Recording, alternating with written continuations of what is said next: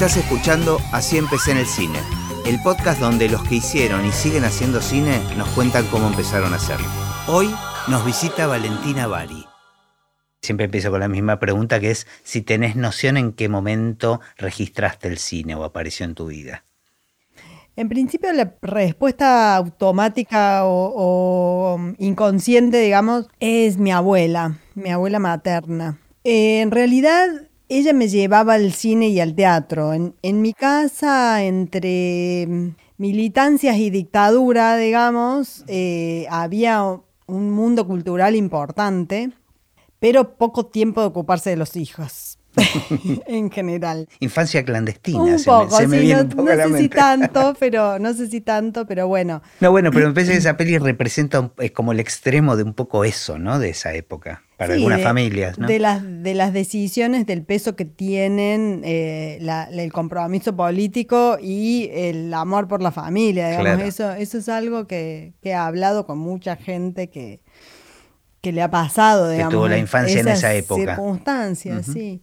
Entonces, mis viejos iban al cine, re iban al cine, pero era más un plan de adultos que, de niñez. Eh, nos llevaban de vez en cuando, qué sé yo, pero la que realmente metió, digamos, como la, el costado mm, más cultural y artístico en mi vida fue mi abuela. Me traía a Buenos Aires eh, cuando yo tenía, ponele, siete años, creo que fue la primera vez que vine sola, porque ella ya estaba acá. ¿En, qué lugar de Córdoba estaban? En la ciudad. Ah, en la ciudad de Córdoba. sí, siempre vivimos ahí. Eh, después, en un momento durante la dictadura, fuimos a vivir a Villa Allende, pero hoy es el mismo lugar, digamos. Y, y, bueno, nada, mi abuela me hacía pasar, digamos, eh, una vez al año, una vez cada que es dos, tres años cuando era chica, me traía a Buenos Aires. Yo soy su nieta más grande, soy, soy la mayor de, mis hermanos y mm, la nieta más grande de mi abuela.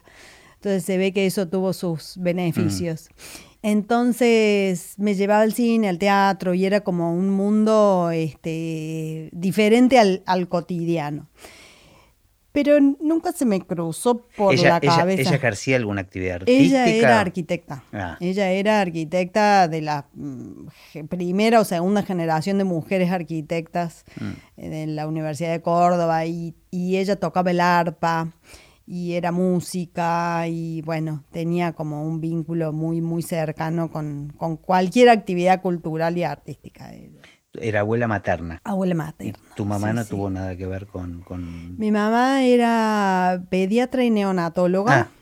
Eh, y en los últimos años se dedicó a escribir. Le mm. gustaba mucho leer y, escribir y bueno, se puso últimos 10, 15 años se puso a, escribir y entre medio siempre alguna cosa, en una época le dio por pintar, en otra época por tocar el piano, tocaba el piano cuando era chica. O sea, estaba, estaba ahí la presencia artística. Sí, sí. Y mi papá también es arquitecto y también, digamos, hoy jubilado dibuja y dibuja y dibuja y hace mm, artesanías y tiene como un mundo ahí no sé, como, como un despliegue de un montón de cosas que creo que se las fue guardando durante la vida, digamos, porque no, es mentira. Mi papá también hacía, cuando yo cumplí, no sé, ponele nueve años o una cosa así, me hizo un cuadro gigante que todavía existe, que es como una representación del relato de un libro brasilero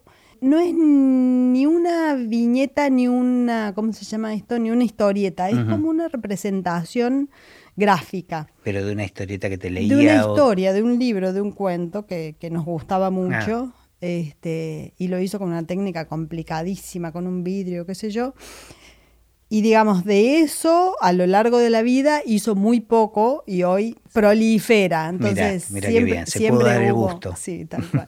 siempre hubo como un mundo en mi casa alrededor del arte, digamos. Más sin, allá sin embargo, asocias el cine con tu abuela. Sí, sí. Sí, sí, asocio el cine más con mi abuela porque fue como la que me llevó a ver cosas específicas, lo cual no, no significó directamente que yo en ese momento pensara con que quisiera hacer cine. En realidad, digamos, eh, para hacer una explicación mínimamente cronológica, cuando terminé la escuela secundaria, digamos, eso, eso creo que también tiene mucho que ver. Toda mi escuela primaria y secundaria eh, tuvo una carga artística muy fuerte. Era, era una escuela eh, que le daban mucha manija al área artística. muchísima. Y si bien el bachillerato era con orientación docente, todo el trabajo teatral que hacíamos para las fiestas, para el fin de año, para qué sé yo, fue como que empezó de a poco a anclar un espacio de del mundo de la representación, digamos, para mí. Lo que hoy yo llamo en términos más teóricos el mundo de la representación, a la vuelta de la vida y con, estudios e investigaciones. Y era un lugar en el que realmente yo me sentía muy bien. ¿Y qué lugar específico, digamos, con que, o sea, estabas por el lado de la actuación? No, para nunca delante de cámara, nunca arriba del escenario, siempre con manchas de pintura. Ajá eh, overall y martillo o, peine, digamos, pero no, no, eso seguro, seguro. Las poquísimas veces que, me tocó por algún motivo estar o delante de cámara o, arriba del escenario la pasé pésimamente mal. Pero bueno, ah, pero en la escuela había lugar para los para el detrás de cámara, digo, detrás de escena. Muchísimo, y, de hecho bastante más que del delante de escena, porque nosotros con un grupo de, compañeros y de amigos que, teníamos de distintos cursos y años, armábamos las historias, la música, las escenografías. ¿Estimulados por la escuela? Sí. ¿Qué, escuela era? Eh, la escuela, el, primario se llama Luz Vieira Méndez y el secundario de Saúl Taborda. Y el dueño, director de una escuela privada, eh, era un tipo que rescató em, toda una corriente pedagógica de los 60, muy novedosa, que implicaba, por ejemplo, que cuando nosotros hacíamos quinto, sexto y, séptimo grado, todas las materias, biología, historia, geografía, esas materias que no son lengua y matemática, digamos, se trabajaban como a modo universitario. Vos tenías una serie de tarjetas en las que tenías unidades temáticas y vos elegías por qué materia empezar. Y ibas mm. con tu banco a la maestra que daba eh, esa materia y las ibas completando. Digamos, eh, daba como una situación de, de eh, autorregulación y responsabilidad muy diferente a lo que habitualmente es y funcionaba maravillosamente. Era, muy bueno. Eh, bueno, y tenían también toda esta cosa de, fomentar circunstancias en general en relación al, arte. Bueno, a partir de ahí yo como que tuve un, mundo, un núcleo de decir, eh, acá vibro bien, ¿no? Un paréntesis, durante casi toda la infancia y la adolescencia estudié música. Eh, Hice primero guitarra, que no me gustó mucho, y después flautas dulces. Eso lo hice con mucha pasión, mucho tiempo. Trabajé de eso, di clases en los últimos años que viví en Córdoba, teníamos un grupo de flautas, hacíamos unas óperas en el instituto donde, donde estudiaba. O sea, un, un mundo así como también alrededor de la familia que completó, digamos, una visión de, del mundo del arte que yo después dejé de tocar flautas, pero la música forma parte de mi... del, sí, del mecanismo de funcionamiento de mi cabeza y de mi cuerpo, de alguna manera, porque vos lo sabés mejor que nadie, hay, hay algo que, que, es muy eh, primitivo, digamos, que es muy básico. Entonces creo que hay, ahí hay, hay, una cosa que si bien dejé de hacer música hace mil años. Seguramente marcó tu forma de hacer vestuario sí. y sí, lo sigue haciendo, sí, ¿no? Sí, sí, A mí me encanta eso, como, como alguna otra formación. De hecho, me gusta a veces ponerme a, hacer algún curso o algo de alguna otra actividad artística porque siento que enseguida me modifica la forma de hacer música. Este, es así, es como que se conectan otras cosas, ¿no? Como otros caminos de neuronas, no sé, no sé muy bien científicamente cómo funciona, pero algo pasa. Se abren como nuevas puertas con eso. Sí, yo, no, yo tampoco sé ni científica ni biológicamente cómo es, pero para mí cada disciplina artística o cada actividad artística tiene una manera de, resonar en el cuerpo, digamos. Hay, algo que, hace huella de alguna manera y, que queda registrado ese, ese formato, ese, ese transitar, la vivencia. Y yo muchas veces me encuentro pensando como de manera rítmica o de sin darme cuenta, sé que hay algo de, de esa pequeña formación musical que, corre, ¿no? Como, como por abajo. Claro. Y bueno, nada, retomando esta situación de recorrido, eh, me empecé a trabajar en el teatro, en el Libertador, en, en, la Ribera Indarte, en realidad, eh, en Córdoba, que es el teatro de la provincia, como tiene un tamaño como el Cervantes. Empecé a laburar ahí en, durante el secundario en los festivales de teatro que se empezaron a hacer post dictadura, en el 83, 84, no, 84, 85, 86, que era como se te explotaba la cabeza, ¿no? Claro, pero que estabas en la organización del festival. Sí, laburé en la parte de logística en un festival y en la parte de técnica en otro, como asistente del director técnico y venía gente de todo el mundo y traían obras de todos lados y yo ahí ya sí empecé a como a tener esa sensación de yo quiero ser parte de esto. Empezó como a, a, ser más, más claro. Y entonces decidí estudiar arquitectura, un poco porque había demasiado arquitecto alrededor, claro. pero ya como que con la claridad de que lo que quería hacer era escenografía. Y en Córdoba habían cerrado la escuela de cine durante los milicos y, no había ninguna posibilidad, digamos, de estudiar cosas en relación a eso. Así que estudié un año de arquitectura en Córdoba que me sirvió muchísimo, más allá de que yo tenía, digamos, también, ¿no? Como es por osmosis, mucha información arquitectónica en, la vida, pero me sirvió un montón para posteriores eh, actividades. Y al final de ese año me vine a vivir a Buenos Aires, eh, un poco mm, con un deseo que había existido siempre de vivir en otro lado, de irme de Córdoba, de probar de ir a estudiar a otro país. Yo estaba en pareja en ese momento con un tipo que era de Buenos Aires y nada, pintó y dije buenas tardes. Pero no llegaste a trabajar en Córdoba como escenógrafa tampoco, digamos, y el mm, vestuario también estaba como... No, yo tenía 19 años en ese mm. momento. Cuando me vine a vivir a Buenos Aires tenía 19 años, había trabajado en el teatro haciendo 20 millones de cosas. o sea, te habías acercado al mundo, pero como de un costado, digamos. Sí, o asistiendo o aprendiendo, aprendiendo a pintar, aprendiendo a asistir a una ópera, a qué sé yo. Mm. Había hecho desde acomodadora hasta pintar, eh, hacer planos, ayudar, bueno, mil cosas. Y cuando vine a vivir a Buenos Aires, ahí ya empecé a, como a entender que realmente quería ser parte de esto. Me vine a estudiar a la Cárcova, estudié escenografía en la Cárcova justo unos años en la Cárcova que fueron muy desastrosos, muy, muy, muy poco aprovechables.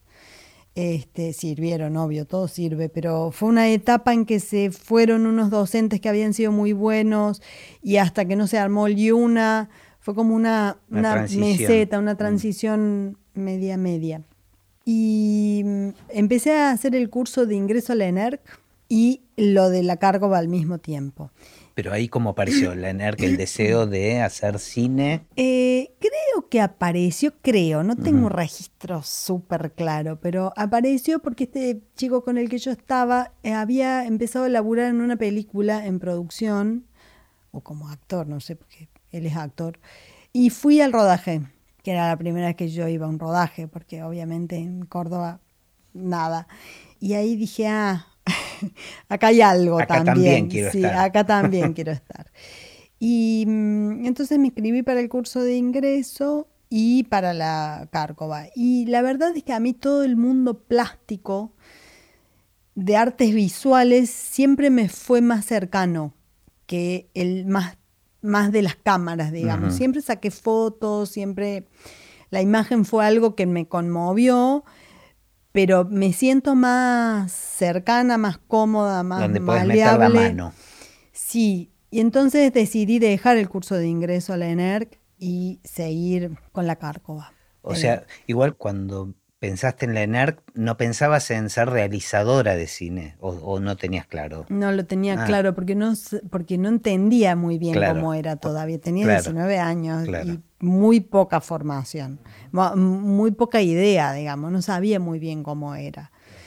Quizás pensaba más en hacer escenografía dentro del mundo del cine. No me imaginé nunca, creo que nunca me imaginé como directora. Pero mm, claramente, más allá de que la Cárcova no era lo más maravilloso del mundo, la plástica y, los espacios y todo el mundo este más tangible de lo escenográfico tuvo bastante más peso y ahí decidí, bueno, quedarme. Y el, hecho que hizo que empezara a trabajar en cine fue que ese mismo año se abrieron unas becas del Fondo Nacional de las Artes que se llamaban Perfeccionamiento en Escenografía de Cine. ¿A todo esto, eh, teatro u otra cosa, habías eh, hecho algo como, como ah, escenógrafa? no, no, no. había hecho algunas cosas acá mientras tanto con un grupo de, de amigues también de pequeñas puestas compartidas, de algunos diseños escenográficos compartidos. Eh, hice sí un diseño de vestuario para un grupo de danza, también compartido con una amiga, con una compañera. ¿Convivían un poco, digamos, el vestuario y la escenografía? Convivían, convivían, pero mi cabeza estaba puesta mucho más en la escenografía, porque tampoco entendía el valor del vestuario, ni qué era, ni qué no. Lo empecé a entender un poquito más estudiando en la escuela, en la, en la Cárcova, pero siempre seguía como con mi corazoncito más puesto. Esto fue entre los 19 y los 23 años, más o menos. Y nada, me presenté a esa beca del Fondo Nacional de las Artes y, la gané. y, y el proyecto de la beca era simplemente trabajar, hacer un meritorio en una película.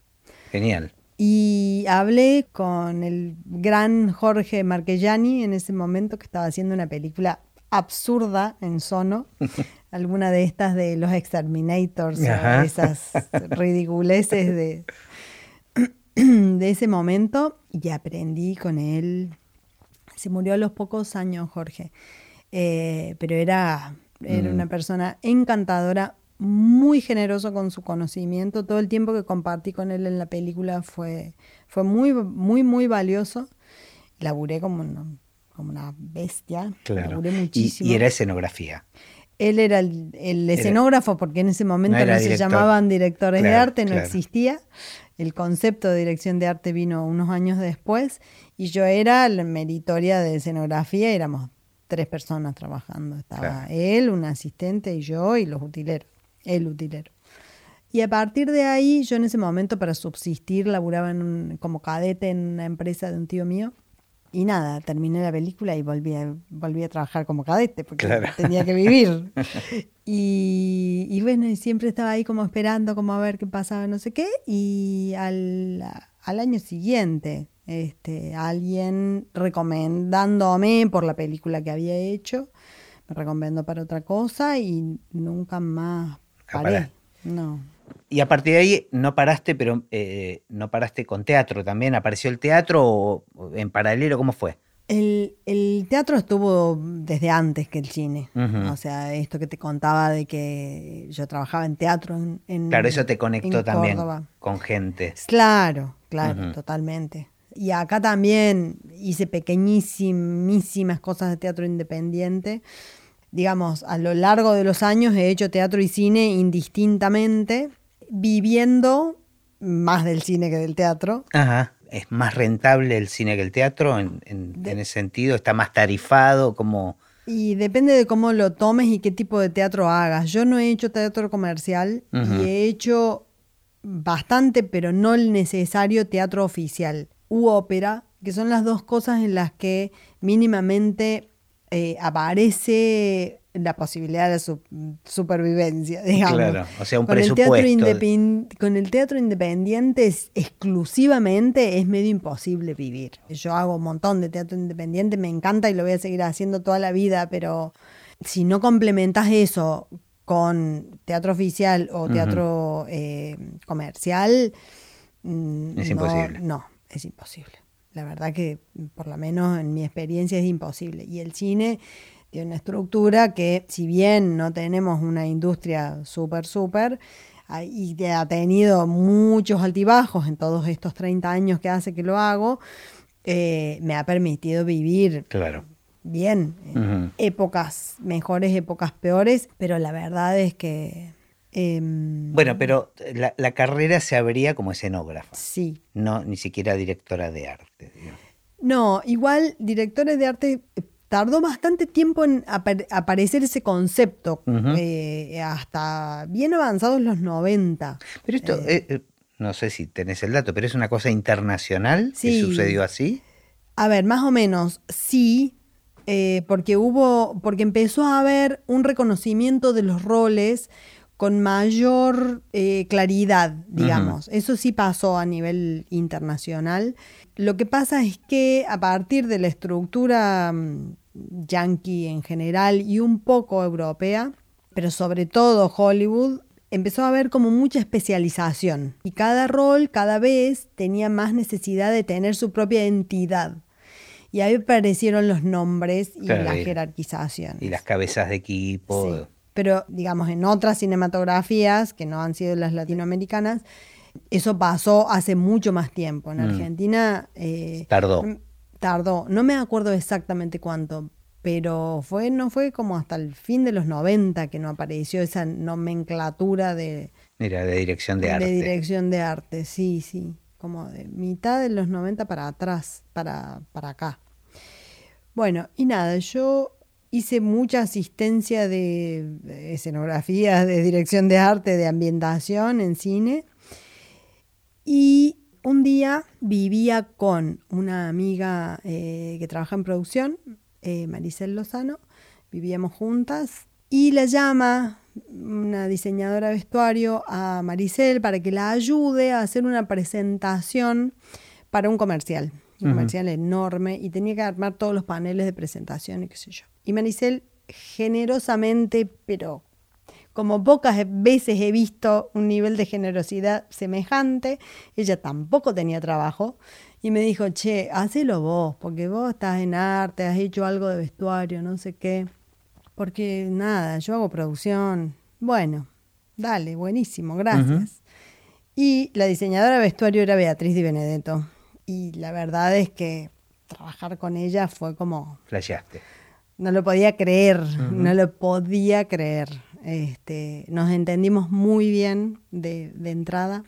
Fue un trabajo maravilloso. Inmediatamente ella me, convocó para hacer una tira que estaba haciendo. ¿Pero en qué consistía tu trabajo ahí? El de, ¿Asistirla a ella? Sí, lo primero que hice fue armar todos los paneles de documentación que ella había pensado, concebido para el comercial. O sea, ella me tiró como la línea de lo que quería hacer, empezamos a buscar el material para poder hacer todas las referencias gráficas. Pero era con respecto al vestuario, específicamente. O sea, fue tu primer contacto de alguna manera más directo con el vestuario. No, hice una cosa antes, pero me resultó tan... Hice dos cosas antes, pero lo de Beatriz fue tan significativo que lo anterior es como más anecdótico, digamos. Hice antes un trabajo de asistencia en tele también con Ponchi Morpurgo y después hice otra cosa en la que yo hacía la asistencia de vestuario y la persona que hacía vestuario además hacía la dirección de arte. Con lo cual yo estaba muy sola, era un quilombo la película. Aprendí mucho por ensayo y error. Claro. Casi la primera en mi vida que hacía vestuario y tenía que resolver 200 millones de cosas. Las resolví, me equivocaba, las resolvía, me equivocaba, las resolvía, me equivocaba.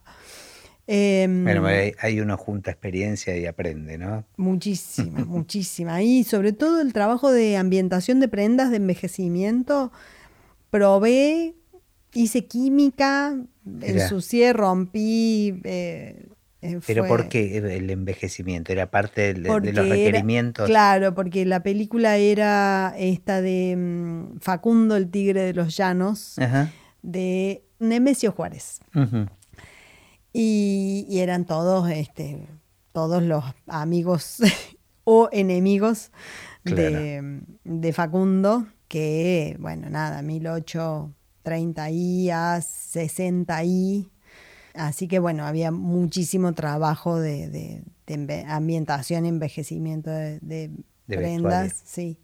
Eh, y era grande el vestuario, había, era, era voluminoso, había, había mucho trabajo.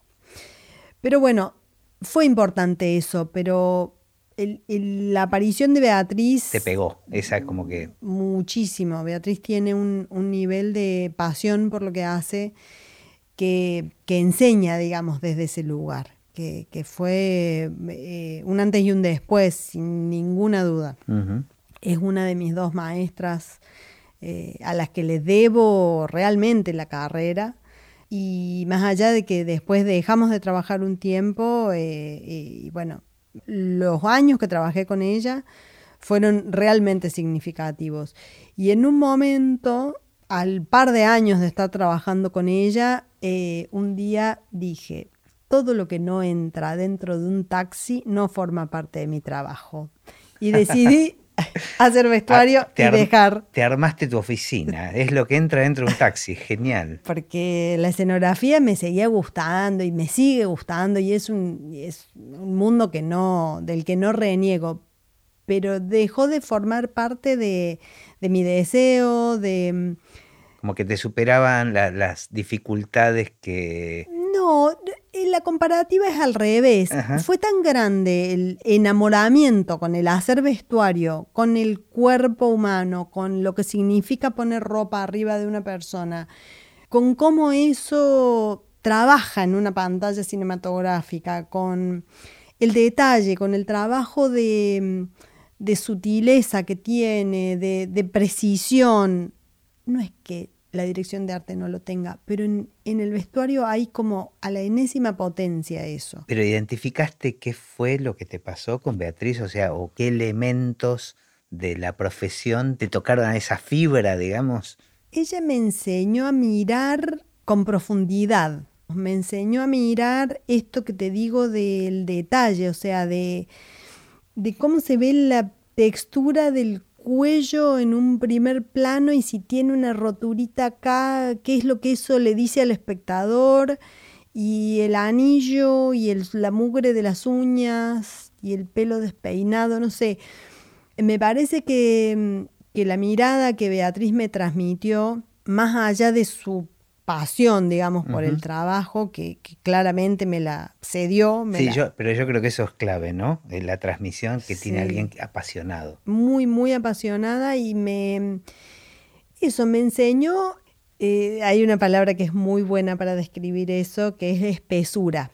Y es una palabra que viene de una colega que se llama Peonía Veloz, con quien desde hace siete años estamos eh, escribiendo un libro que hemos terminado de escribir sobre diseño de vestuario. Ahora está adentro de la editorial esperando ser impreso. Qué lindo, qué lindo momento. Muy, muy, muy. Y Peo eh, en algún momento hablando de, esto, ¿no? De lo que nos habían dado nuestras maestras, que para mí son Beatriz Di Benetto y, Renata Schusheim, y para ella es Viviana Serafini, que es una diseñadora de vestuario de La Plata.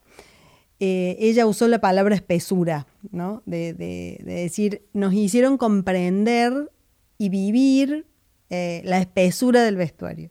Por eso yo usé la palabra profundidad, pero es como que hay algo del entender todo lo que se juega, digamos, en, en el lenguaje particular del vestuario, y que yo creo que en ese momento, digamos, cuando decidí dejar todo lo que quedaba fuera del taxi, dejarlo fuera, eh, me enganché un poco con eso, ¿no? con, con, ir como más hacia lo, hacia lo concentrado que hacia lo desparramado. ¿Y a vos previamente te pasaba algo con el vestuario de la vida cotidiana, digamos, con la comunicación de las personas a través del vestuario? O sea, ¿era algo importante para vos? No, no, no solo nunca me importó, sino que además, muy despectivamente, de una manera casi soberbia y que, y que con los años he despreciado bastante de mí misma, con mis amigas eh, cuando éramos chicas e incluso de adolescentes. Nos reíamos y desmerecíamos absolutamente no solo la moda, sino el, corte y confección, digamos. y la importancia que le daba la gente a eso, digamos. la importancia de, de las tendencias de moda y sobre todo el trabajo de una modista y de un sastre, que esto de corte y confección era como para la tía vieja y nosotras nos reíamos de eso. Y yo cuando descubrí lo que eso importaba, es como para mí las modistas son las diosas del Olimpo. O sea, claro, claro. Para mí una modista es, esa curva de cambio de opinión sobre un tema, ¿no? Y tan radical. Sí, nos reímos. Tengo una amiga que es como una hermana y, siempre nos reímos mucho de eso porque este, me dice, mira dónde estás. Este. Digo, pero más allá de, la valoración sobre el trabajo de eso, eh, ¿también cambió tu mirada sobre el vestirse? Más o menos. Lo que, lo que sí apareció es una conciencia de lo que implica la diferencia entre el vestirse y el diseñar vestuario para cine. Porque mm, hay un tema bastante importante que es que se confunde con muchísima frecuencia y muchísima problemática el diseño de indumentaria con el diseño de vestuario. Esto es por muchas razones, entre ellas porque no hay casi formación de diseño de vestuario. En Argentina hay en la Universidad de Palermo, una universidad privada, una carrera que de hecho este año la cerraron porque no tenían más inscriptos. Tiene muchos años, tiene como 12 años o algo así. No la cerraron del todo, pero no se inscribieron nuevos eh, estudiantes digamos, falta educación académica, falta eh, actividad académica específica respecto del tema del, vestuario, pero además hay como una especie de creencia, y no estoy exagerando, de que los actores vienen vestidos de su casa. Digamos, hay como la gente va al cine y dice, bueno, sí, nada. Bueno, como compra los personajes también, ¿no? La gente piensa que los actores tienen la personalidad del personaje de la película. Exacto. Y eso, por un lado, en términos de, como se dice, del código, ¿no? De, aceptación de espectador-realizador, está muy bien, pero en términos de cómo se socava y cómo se menosprecia el, valor del trabajo de cada una de las áreas, está muy mal. Claro, es como invisible. Es como muy invisible. Me dejaste pensando, porque a veces los músicos nos quejamos, los sonidistas ni hablar porque el sonido solo te enteras de lo que, lo que no estuvo bien. Este, todo lo que se corrige para que, para que suene normalmente es un trabajo invisible. Pero es verdad. yo creo que debe haber, o sea, hay mucha gente que le debe prestar atención. Hay gente que es más visual. Yo, yo, particularmente debo ser de los que no ven el vestuario. Por eso digo, yo me quedé muy impactado cuando trabajamos con la Dama del Mar que habías hecho este, junto con Lili, el, todo eso de las épocas. Claro, eran los vikingos y me, me De un día para el otro apareció el ensayo con, eso y dije, wow. Eh, pero yo no soy una persona justamente muy visual y tal vez no, no detecto eso, pero bueno, creo que lo padecemos todos, ¿no? Bueno, ni hablar los editores, hay, mucho de eso, que, fuera de la familia del cine, eh, muchas, muchas áreas de, los que hacemos este cine son invisibles. Sí, pero el problema es más adentro del área del cine, porque mm, el, el punto es que digamos, el, nivel de invisibilidad del, vestuario, coincido con vos, con, todas las otras invisibilidades, porque eso es indudable. Pero hay, hay algo de, incluso en diseñadores de vestuario, no está claro cómo funciona, digamos, la vida real, la vida cotidiana y, todo lo que implica las personas vestidas y, y, la indumentaria encima de esos cuerpos en relación a cómo funciona eso adentro de una pantalla de cine. Porque, mm, digamos, no sirve de nada eh, tomar lo que hay en la realidad si uno no pasa el filtro de la cámara que recorta, de la significación que tiene cada elemento. Y en eso hay una confusión tremenda. Incluso dentro del mundo del vestuario, la conciencia del rol comunicador que tiene el vestuario es muy reciente, es realmente reciente. No es que antes no sucediera, porque los espectadores veían y leían y entendían los códigos que se habían propuesto de cualquier manera. pero el, el poder revalorizar Claro, tal vez era más intuitivo y si tuvieses que clarificar esas cosas que son invisibles para incluso la gente que trabaja, o sea, ¿qué tips darías? ¿A qué, a qué es lo que hay que prestarle más atención? ¿Qué deberíamos saber todos? Eh, Creo que hay una diferencia, digamos, a mí me parece que es encantador que el vestuario pase desapercibido, ¿no? O sea, como espectador, como espectadora y como diseñadora, digamos, apuesto a que el vestuario pase desapercibido, porque si no, empieza a ganarle al relato y eso no está bien, digamos. Eso que vos decís, que vos decís de vos mismos, no soy visual, está muy bien para el cine, porque, porque es importante dejarse ir por la historia y después decir qué tenían puesto y no sé qué tenía puesto. A mí me pasa mil veces, yo voy al cine y no, salvo que la película me aburra, Claro. no, eh, no, estás mirando no eso, no. sino que me- te mete en la historia. Totalmente. Entonces tiene que pasar desapercibido. Ahora, el tema es que cuando uno está, cuando uno está desde el lugar de- del diseño, cada uno de los elementos que se ponen tienen un nivel de significación enorme, enorme, enorme, enorme, porque los llevan los personajes adelante y los personajes son los que llevan adelante la historia.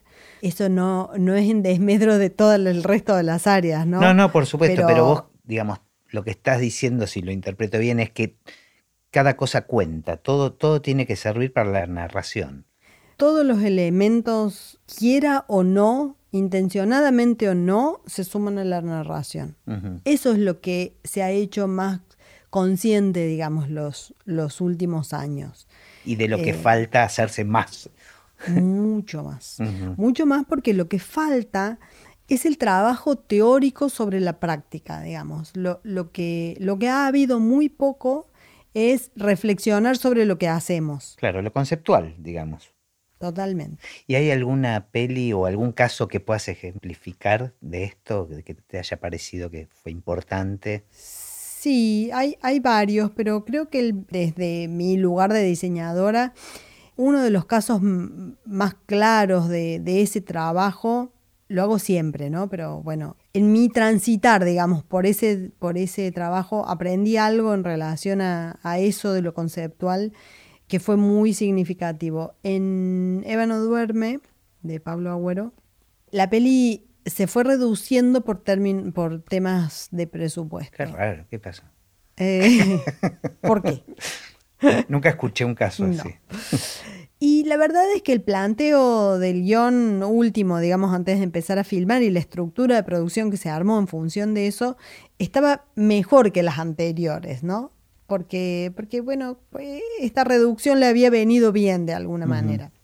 No obstante, era una película capitular que recorría el, era, es el derrotero del cuerpo de Eva Perón desde su muerte. Y cada capítulo tenía como, como que los personajes eran bastante protagónicos, digamos, porque eran pocos, porque eran planos cortos, porque se trabajaba todo adentro de una especie de estudio, que era una, una fábrica. Entonces todos tenían como bastante lectura, como bastante importancia. No era como una película en que tenés tres protagónicos Los y el otros, resto claro. es una masa o el resto son esporádicos, lo cual no quiere decir que no haya que darles bola, pero tenían todos como un plano bastante cercano. Entonces los trabajamos, eran unos 35 personajes, más o menos, más, más menos, o 35 vestuarios, algunos cambios de, los mismos personajes. Entonces los trabajamos todos como con, un nivel de detalle importante. Y era una película que era 100% conceptual. Digamos, desde su concepción, al haber achicado el presupuesto, Pablo planteó una manera de ver la cinematografía general de la película con una escasez de recursos que levantaba muy al palo todo lo conceptual en contra del naturalismo, en contra en un buen sentido, o en contra del realismo más bien. Entonces, hicimos el diseño, la discusión, la producción y el rodaje de 35 personajes. Cuando vi el primer corte, habían quedado 14, 14 o 18, pero digo, De eran- esos 35 donde habías trabajado detalles Claro. y... Y no sabes cuánto me alegro. O sea, el primer shock fue, ah, qué bueno. Mira. qué bueno que esto pasó. Y por un lado, en términos de la película en, su totalidad, lo que eso hizo, digamos, la, cosa tajante de la edición y del montaje fue que la película se secó, se secó en el buen sentido, se focalizó, no, no se expandió, no se puso fofa, digamos, ¿no?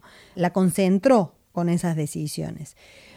Y en términos de aprendizaje de diseño de vestuario, pienso que ojalá siempre podamos hacer eso, porque la huella que cada uno de esos diseños dejó en los demás es insustituible. Si yo hubiera diseñado solo los 14 que quedaron, hubiera hecho otra cosa. Porque mm, porque todo trabaja en relación, porque cada uno de los personajes manchó el otro. ¿Y sentís que afectó, digamos, estás hablando también de cómo afecta a los actores, de alguna manera, o no? Ahí hay como otro campo, digamos. Hay actores que se dejan eh, vivir más por el vestuario y actores, actrices que se dejan vivir menos por el vestuario a todos los termina condicionando, porque son su cuerpo, porque su imagen, porque les condiciona el movimiento, la manera de pararse. Incluso limitaciones, ¿no? Sí. El tema es que ahí está otra gran parte de, la, de la discusión, digamos, y de la invisibilidad del vestuario, que es que la interpretación de, de los actores está por encima de todo. Venimos de una cultura en la que la palabra y ciertas jerarquías como dirección actor son muy superiores a la imagen, muy superiores. En términos de relato, ¿no? En términos de lo que cada elemento aporta a un relato. Entonces, eh, no sé, he trabajado con actores y actrices que vienen a, rogarte, que quieren saber qué se van a poner y quieren trabajar con vos y, y decir, por favor, este, necesito el vestuario porque si no, no puedo trabajar. Y otra gente que... No le importa. No solo no le importa, sino que en una prueba de vestuario se para como un monigote y vos decís, ponete media pila. claro. Porque si no, nadie puede ver qué es lo que está pasando con esto. Es tu cuerpo el que está habitando este personaje, está habitando esta ropa. Entonces, no sé, esa comunión para mí todavía está en construcción. Es algo que, yo milito todo el tiempo. Claro. Que trabajo con, actores y actrices tratando de, que se haga una construcción conjunta. De que, se involucren más, digamos. Sí, y de que se entienda que es una construcción conjunta, porque mm, cuando alguien entra a cuadro y no dice nada y solamente pone su, su cuerpo, ese cuerpo está vestido. Claro. O sea... Estoy pensando, claro, nunca pensé en esa relación, ¿no? Con el actor. Eh, me imagino que con dirección de arte también. O sea, ¿quiénes son tus aliados y enemigos con los que tenés una interacción más eh, importante y donde una buena o mala relación te puede afectar mucho a tu trabajo? Sí, eso que nombraste, dirección de arte, dirección de foto, actores. Obviamente, director, directora pero en jerarquía de, trabajo también tiene áreas, porque con dirección de arte y dirección de foto yo he trabajado sumando a, los directores también, ¿no? En ese, en ese grupo.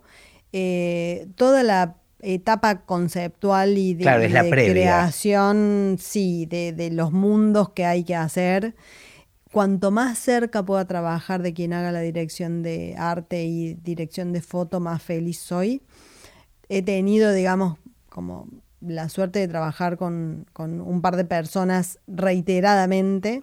Mariela Rípodas en, en dirección de arte y Iván Gierasinchuk en, en La Luz. Sí con quienes particularmente me entiendo muy bien y hemos generado un, tipo de, construcción colectiva muy fecunda de alguna manera. Claro, pero con ellos la relación, estoy tratando de pensar temporalmente, o sea, me imagino que director y mm, dirección de arte es en preproducción. Después con el actor también es la última etapa de la preproducción, supongo, cuando el vestuario está listo y trabajas mucho en el, en el momento del rodaje. Sí, lo que pasa es que como diseñadora de vestuario en, en el rodaje depende mucho cómo esté conformado el equipo, porque yo soy de estar como no encima de los actores, pero sí en contacto, sí explicándoles cuando tienen un cambio nuevo. Soy de estar en rodaje ahora pero, que... Pero no es tan necesario. Exacto, porque ese trabajo, teóricamente, digamos, lo reparten entre asistentes y modistas de set, que son las que siguen o les que siguen el, trabajo más cotidiano. en, el día a día. A ver, si, si hay un cambio nuevo, porque la continuidad, eh, porque no está en continuidad, un personaje tiene un cambio nuevo en, en un momento determinado del día de rodaje, yo sí o sí estoy. Claro. Claro, continuista eh, es otro, ¿no? Que con otro aliado ahí que. Sí, con, continuidad se trabaja. claro, muy atentamente. Sí, sí. No, y durante, durante la previa, la relación con actores y actrices es eso, es tratar de encontrar un lenguaje común. Yo me encanta, me gusta mucho, mucho poder conocerlos antes. Con Ana Katz hicimos un trabajo que para mí fue ejemplificador de, cómo encarar un vestuario. Ana, eh, para Los Marcianos, tenía cuatro, cuatro actores que ella me propuso. Me dijo, vamos a la casa, los vemos, charlamos con ellos, les pedimos que se pongan ropa de ellos y vemos cómo les caen las formas en sus cuerpos, los colores en sus cuerpos, las texturas en su cuerpo. Perfecto, le dije, Ana, maravilloso, mortal. Y hicimos eso con los cuatro protagonistas de la, de la peli y fue te ahorra trabajo, ¿no? Es como... Te abre, te abre, te abre mucha puerta, te abre mm, entender sobre todo el cuerpo de, de cada uno, de, qué sé yo, de escucharlos además, ¿no? De decir, bueno, a ver qué, qué tiene para, para decirme que yo no vi, que, ¿Y cómo te llevas después con, o cuán en cuenta tenés al sonido, por ejemplo, ¿no? Porque también es un temita, ¿no? Hay, hay telas, hay ropas que son un problema para los sonidistas. Total, lo tengo re en cuenta. No siempre le doy bola a tenerlo en cuenta. Claro. a veces gana, gana la necesidad de una tela o de una textura, ¿no? A veces sí, pero lo tengo muy en cuenta. Siempre hacemos chistes. El sonidista va a estar feliz claro. esta tela. Pero sí, tengo, eh, tengo en general bastante presente el, eh, dónde se va a poner el micrófono, cuáles son las telas que, que, van a molestar, sí, totalmente. Hay una pregunta que también es común a todos los invitados que tiene que ver con el futuro del cine. ¿Qué pensás al respecto? ¿Qué pienso al respecto? Em, yo creo que el, cine como, como entidad, digamos, como esta situación de em, el tamaño de la pantalla, el, eh, la reunión colectiva de gente yendo a una misma sala.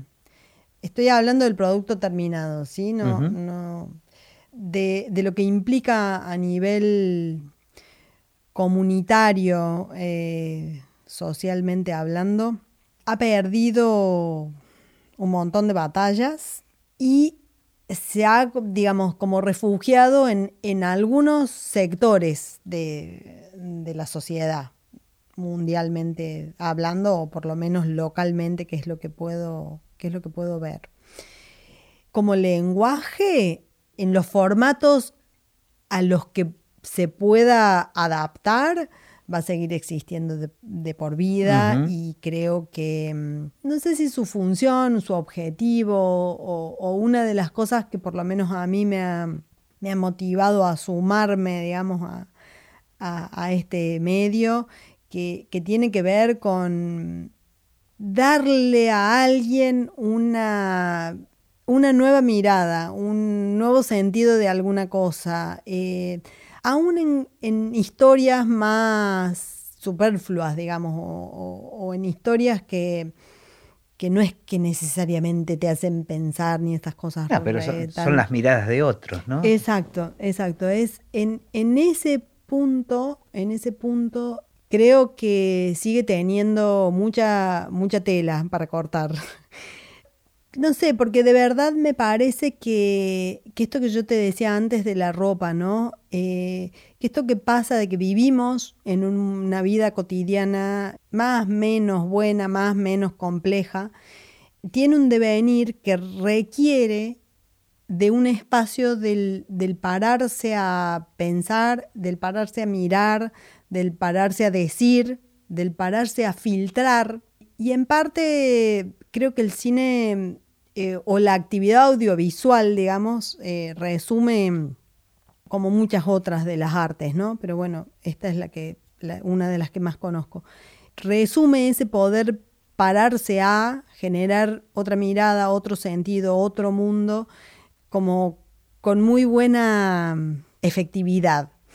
Entonces, si bien eh, me vuelve un poco loca pensar que, hice una película prestando atención a muchos detalles y la gente la ve en, en una pantalla de celular, eso creo que es generacional, digamos, creo que me vuelve loca porque, porque yo vi una pantalla de 12 metros y me hace feliz, digamos y porque esta transición ¿no? que, ha vivido gente de mi generación, del fílmico al, a lo digital, va dejando como, como, de lado una parte mucho más artesanal de, de, todo el trabajo cinematográfico, que lo que siento que pasa es que se transforma. Y, y, a mí, desde mi edad y mi generación, hay cosas de esa transformación que puedo apropiarme y otras que no. Claro. Y unas que me gustan y otras que no. Eh, entonces no reniego porque, bueno, porque es así. Me gusta lo que dijiste de que, viene perdiendo un montón de batallas, pero eso no quiere decir que se rinda ni que vaya a morir. Este, así que, porque yo veo que las nuevas generaciones también disfrutan, digamos, hablando del cine en pantalla grande, ¿no? De, eh, disfrutan mucho de eso. Les gusta. Entonces, que aparezcan más opciones no, no necesariamente creo yo que vaya a matar a, la pantalla, ¿no? No, no, me parece que se como que se restringen los, los segmentos sociales que se que acuden, digamos, al cine y eh, el cine como, como lo concebimos. Lo que pasa es que también han cambiado las maneras de producirlo. O sea, no, no ha cambiado solamente la exhibición. Claro. El formato de exhibición cambió, el formato de producción también cambió. Y, en esta bisagra que te digo de, lo generacional, para mí, desde mi anquilosada mirada, no cambió para bien. Eh, algunas cosas sí, pero, pero otras no, digamos. Y creo que eh, con mirada a futuro, lo que yo intentaría rescatar o, desde mi trabajo es, es eso, es no perder de vista nunca que que lo que uno está haciendo es poner una mirada sobre una realidad que a los demás les debería sorprender.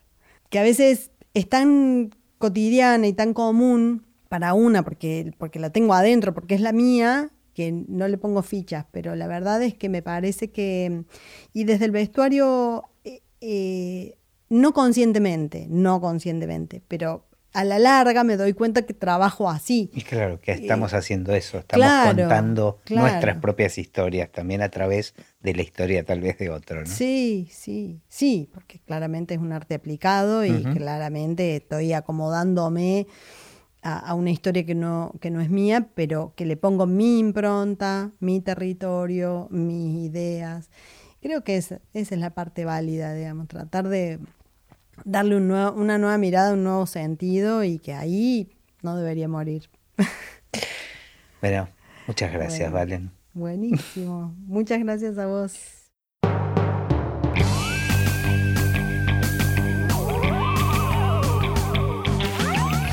Y así terminó esta conversación de Así empecé en el cine. Mi nombre es Gustavo Pomeranek y espero que la hayan disfrutado al menos un poco de todo lo que disfruté yo. Recuerden que se pueden suscribir para escuchar todos los episodios que vamos subiendo en asíempecenelcine.com. También nos pueden buscar en Apple Podcasts, en Spotify o en cualquier otra aplicación de podcast. Los espero en el próximo. Chao.